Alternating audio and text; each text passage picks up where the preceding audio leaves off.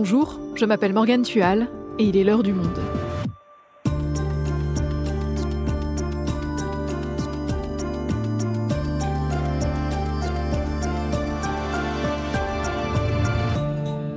Aujourd'hui, on a tous vu ces derniers mois ces images époustouflantes, celles de galaxies lointaines aux couleurs chatoyantes, d'étoiles qui brillent aux confins de notre univers ou de nuages cosmiques qui semblent irradier. Toutes ces images sont issues du télescope spatial James Webb. Lancé en décembre, il gravite à 1,5 million de kilomètres de la Terre et capture de nouveaux détails de l'espace. Mais que signifient vraiment ces images exceptionnelles? Ont-elles déjà permis des avancées scientifiques? On en parle avec David Larousserie, il est journaliste au service Sciences du Monde, et il nous expliquera entre autres pourquoi ces belles images ne sont pas forcément ce qui intéresse le plus les scientifiques. Le télescope James Webb tient-il ses promesses? Un épisode de Garance Munoz, réalisation Amandine Robillard.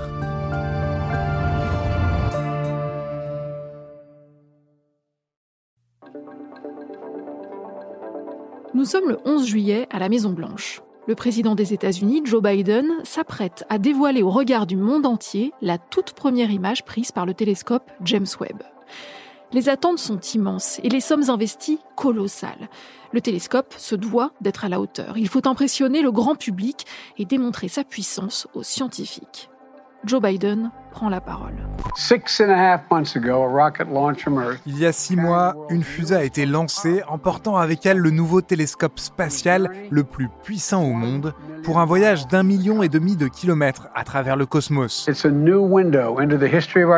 C'est une nouvelle fenêtre sur l'histoire de notre univers et aujourd'hui, nous allons apercevoir la première lumière qui brille à travers cette fenêtre. Et maintenant, regardons la première image de ce télescope miraculeux.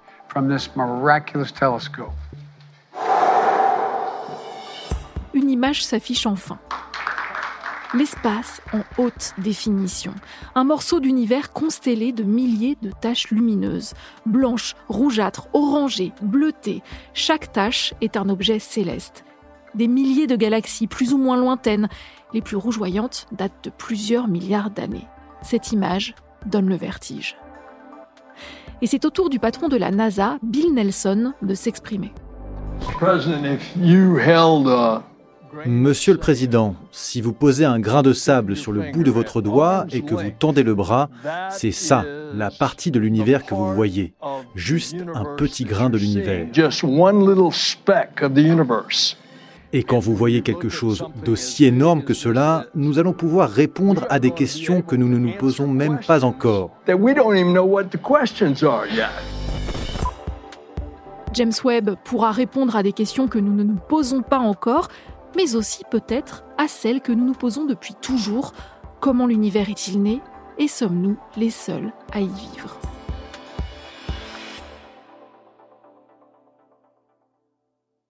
David, il y a donc eu cette première image dévoilée en juillet, mais depuis, il y en a eu d'autres, beaucoup d'autres, et d'ailleurs, je t'en ai apporté quelques-unes. Est-ce que tu peux nous dire lesquelles t'ont le plus marqué et ce qu'elles ont d'exceptionnel? C'est super de les, revoir comme ça. Euh, sans hésitation, quand même, je pense que la, la plus spectaculaire, c'est la, nébuleuse de la Carène. Hein. Donc, euh, une nébuleuse, c'est une pouponnière d'étoiles, donc un endroit où des nouvelles étoiles vont naître. Celle-là, elle est à 8500 années-lumière de la Terre.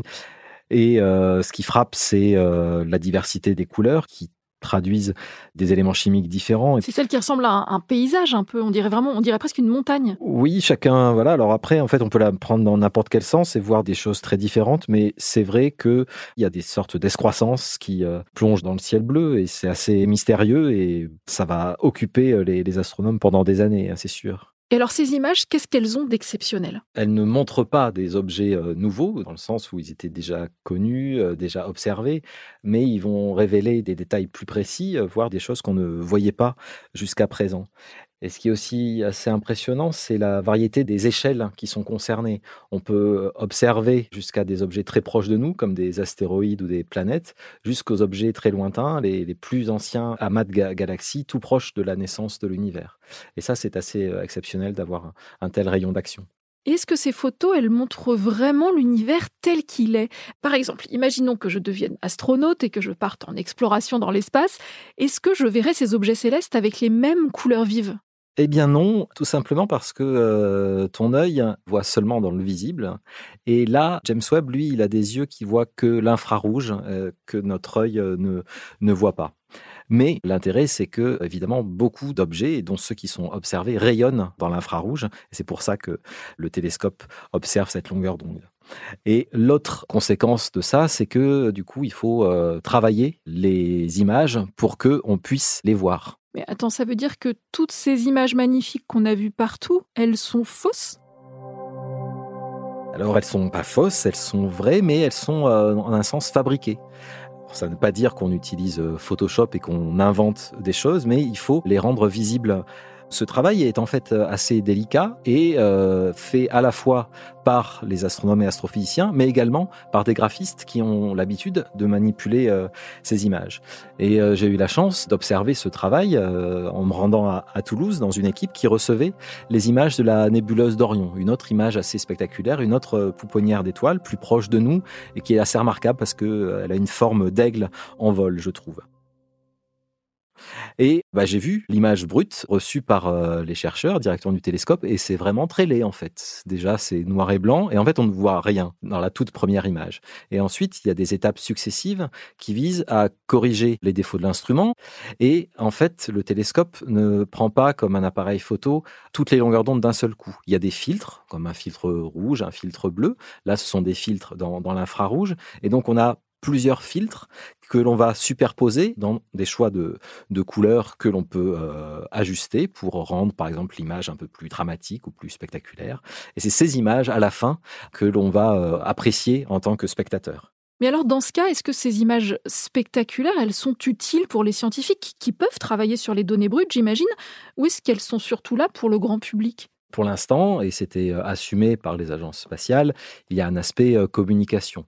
Les toutes premières images avaient été choisies pour montrer la diversité des performances de l'instrument, donc voir très loin, voir des très belles galaxies qu'on connaissait déjà, au moins pour montrer que l'instrument marche et que un nouvel âge allait s'ouvrir pour les astronomes. Donc cet aspect communication était bien sûr assumé, mais aussi, évidemment, ces images ont un intérêt pour les chercheurs, ne serait-ce que pour se repérer dans les objets qui les intéressent. Ils sont plutôt des gros objets et eux vont peut-être s'intéresser plutôt à des détails, notamment dans les nébuleuses ou dans les galaxies. Et par exemple, à Toulouse, très vite, les chercheurs ont, zoomé à l'intérieur de ces images pour euh, voir des détails qui euh, n'aurait peut-être pas retenu l'attention du public. Et notamment un détail pour euh, les spécialistes de, Toulouse, ce qui les intéressait, c'était de voir des systèmes planétaires en formation. C'est-à-dire comme si on regardait des bébés systèmes solaires comme le nôtre, mais à un âge où les planètes n'étaient pas encore tout à fait formées. Alors ça s'appelle des proplides, d'un nom anglais, et c'est vraiment ça qui les intéresse parce qu'ils veulent comprendre finalement comment ces choses-là apparaissent. Alors on a beaucoup parlé cet été de James Webb et pourtant ça fait des années et même des décennies que ce projet existe. Comment a-t-il vu le jour? Oui, mais ça prend du temps parce que les, premières idées remontent aux, années 90, ensuite les, décisions au milieu des années 2000, un lancement en, 2021 et euh, une opération donc euh, depuis cette année.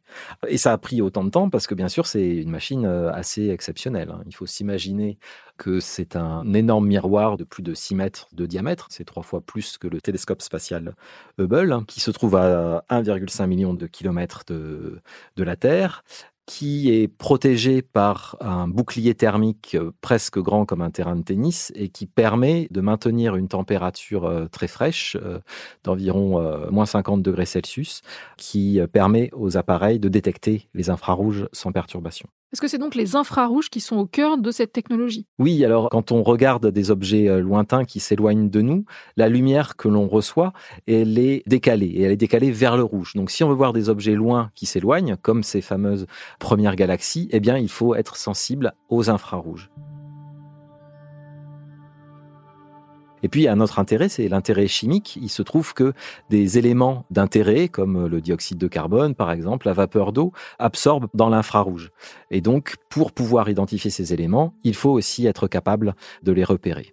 Et l'avantage également, c'est que euh, ces rayonnements infrarouges traversent les poussières, contrairement à certaines longueurs d'onde visibles. Et donc, il y a des choses qui nous étaient rendues euh, invisibles parce que masquées par les, les nuages de poussière, ce qui n'est pas le cas des rayons infrarouges. Donc, on a de toute façon plus d'informations dans les infrarouges. Et ce télescope, il est à l'initiative de qui? Parce que ça coûte quand même énormément d'argent, des milliards de dollars. Oui, c'est plutôt un budget de l'ordre de, 10 milliards de dollars, bon, presque sur 30 ans, donc ça relativise un petit peu les, investissements.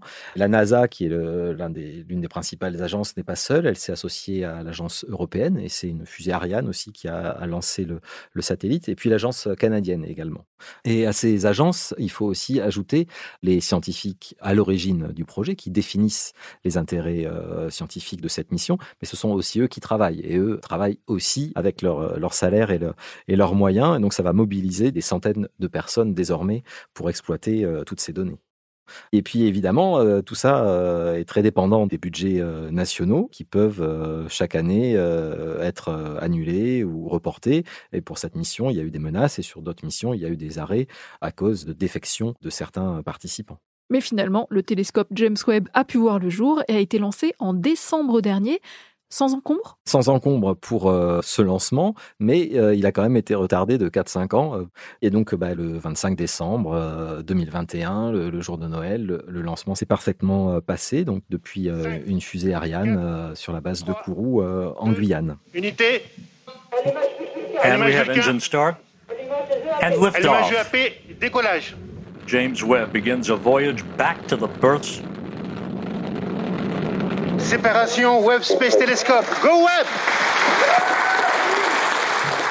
Une fois que euh, la fusée est partie en décembre, ça s'est plutôt euh, très bien passé et même un petit peu euh, mieux que prévu dans le sens où la mise en orbite, c'est-à-dire l'endroit exact où les lanceurs laissent le satellite, était tellement bon que les moteurs du télescope eux-mêmes n'ont pas trop servi, ce qui du coup augmente l'autonomie du télescope et qui le rend disponible pour euh, une dizaine d'années euh, au moins, ce qui évidemment ravira les chercheurs.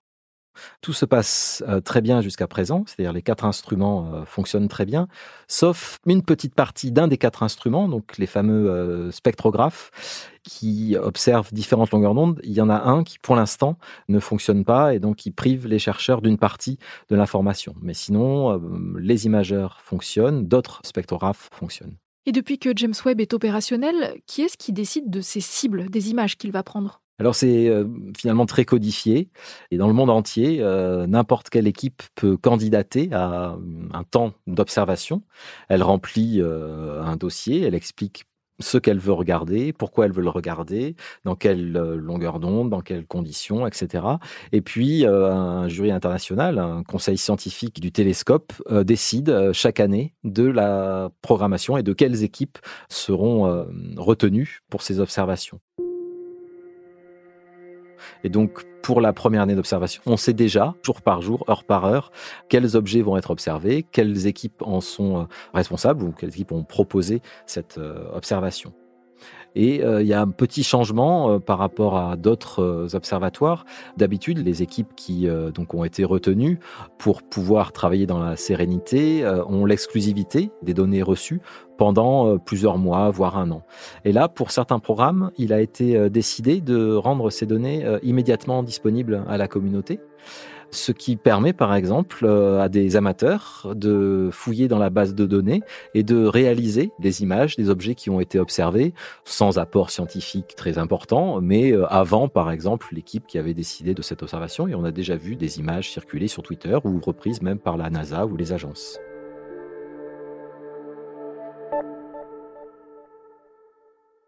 Et donc tout ce travail, concrètement, ça sert à observer encore plus loin que les précédents télescopes comme Hubble, et donc des objets célestes encore plus vieux. C'est bien ça? Oui, euh, vraiment, on va remonter le, temps euh, jusque très très loin au début de l'univers. Hein. Donc, pour rappel, ben, notre univers, il a à peu près 13,8 euh, milliards d'années.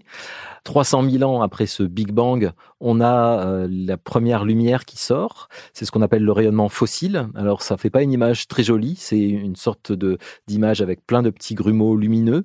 Et ensuite, la matière va s'assembler et des premières étoiles vont naître. Et puis soudain, il y a un âge sombre, il ne se passe plus rien, et pour des raisons que les chercheurs veulent euh, bien comprendre, soudain, vers 100, 200, 300 millions d'années après le début, on va avoir un rééclairement de l'univers, la sortie de, l'âge sombre par des étoiles et des galaxies. Et on ne verra pas les premières étoiles probablement, mais au moins les premières galaxies grâce à James Webb qui remontent plus loin que ce qu'avait vu euh, le télescope euh, Hubble. Et d'ores et déjà, il y a des dizaines de galaxies euh, candidates qui ont été repérées. Alors candidate, ça veut dire candidate à être la plus ancienne ou alors la plus jeune si on se place du point de vue de l'origine. Donc ça, c'est le, le, premier travail qui a déjà donné lieu à beaucoup de publications rapides par les chercheurs. Mais c'est pas le, seul objectif. Hein. Parmi ces objectifs, il y a aussi eh ben, euh, comprendre la suite de l'histoire, à savoir euh, que ce qui se passe autour d'une étoile, de son disque de gaz et de poussière, dans lequel vont, naître les planètes comme les nôtres. Et donc ça, c'est euh, tous les programmes d'observation des, nébuleuses, d'observation des, des, nuages interstellaires, ce milieu entre les étoiles, pour en comprendre la composition, les propriétés de température, la dynamique, pour voir en quoi notre système solaire est, est unique, dans quelles conditions on peut avoir ces planètes apparaître et donc finalement également euh, la question des origines de la vie tout simplement. Et puis il y a aussi tout un travail autour des exoplanètes, si j'ai bien compris. Est-ce que tu peux nous rappeler déjà ce que c'est exactement une exoplanète? Une exoplanète, c'est euh, tout simplement une planète qui tourne autour d'une étoile qui n'est pas notre Soleil. Donc ce sont des, des systèmes solaires en dehors du Soleil, donc dans notre galaxie, la première a été euh, découverte euh, en 1995, donc euh, il y a moins de 30 ans. Et depuis, on en a trouvé plusieurs milliers. Alors parmi ces planètes, il y en a qui ressemblent à Jupiter, mais il y en a qui sont rocheuses, comme Mars ou la, Terre, par exemple.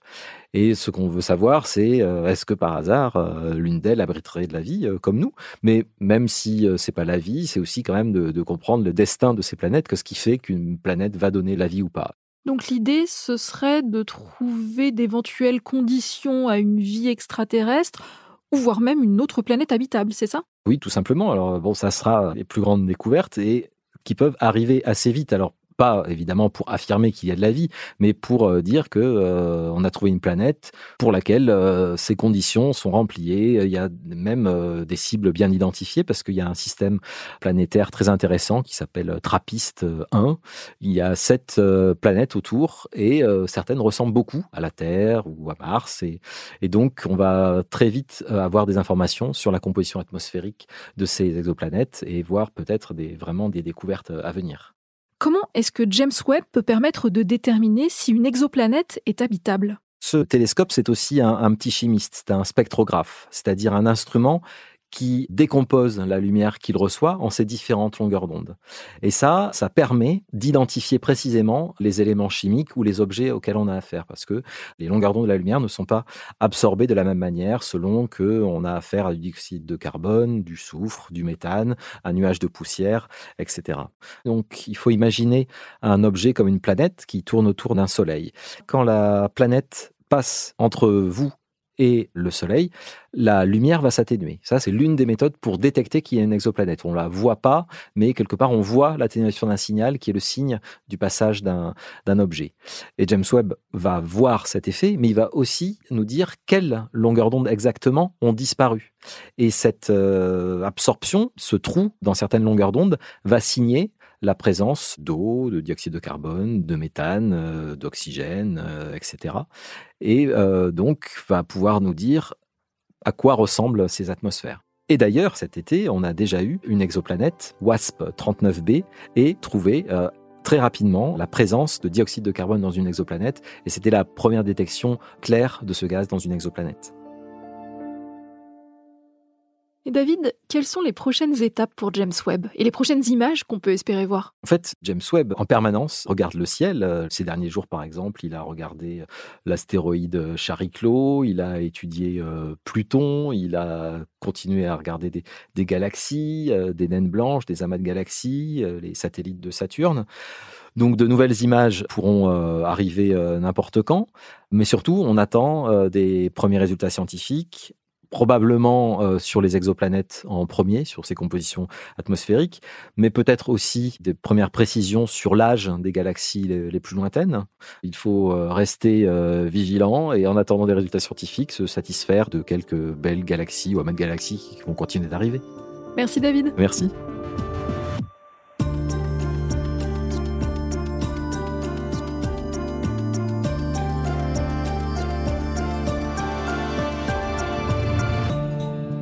Et pour suivre les futures découvertes du télescope James Webb ainsi que toute l'actualité liée à l'espace, je vous invite à lire les articles du service Science en vous abonnant sur notre site lemonde.fr.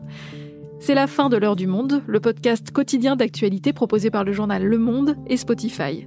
Pour ne rater aucun épisode, vous pouvez vous abonner gratuitement au podcast sur Spotify ou nous retrouver chaque jour sur le site et l'application lemonde.fr. Si vous avez des remarques, des suggestions ou des critiques, n'hésitez pas à nous envoyer un email à l'heure du monde L'heure du monde est publiée tous les matins du lundi au vendredi. On se retrouve donc très vite. À bientôt.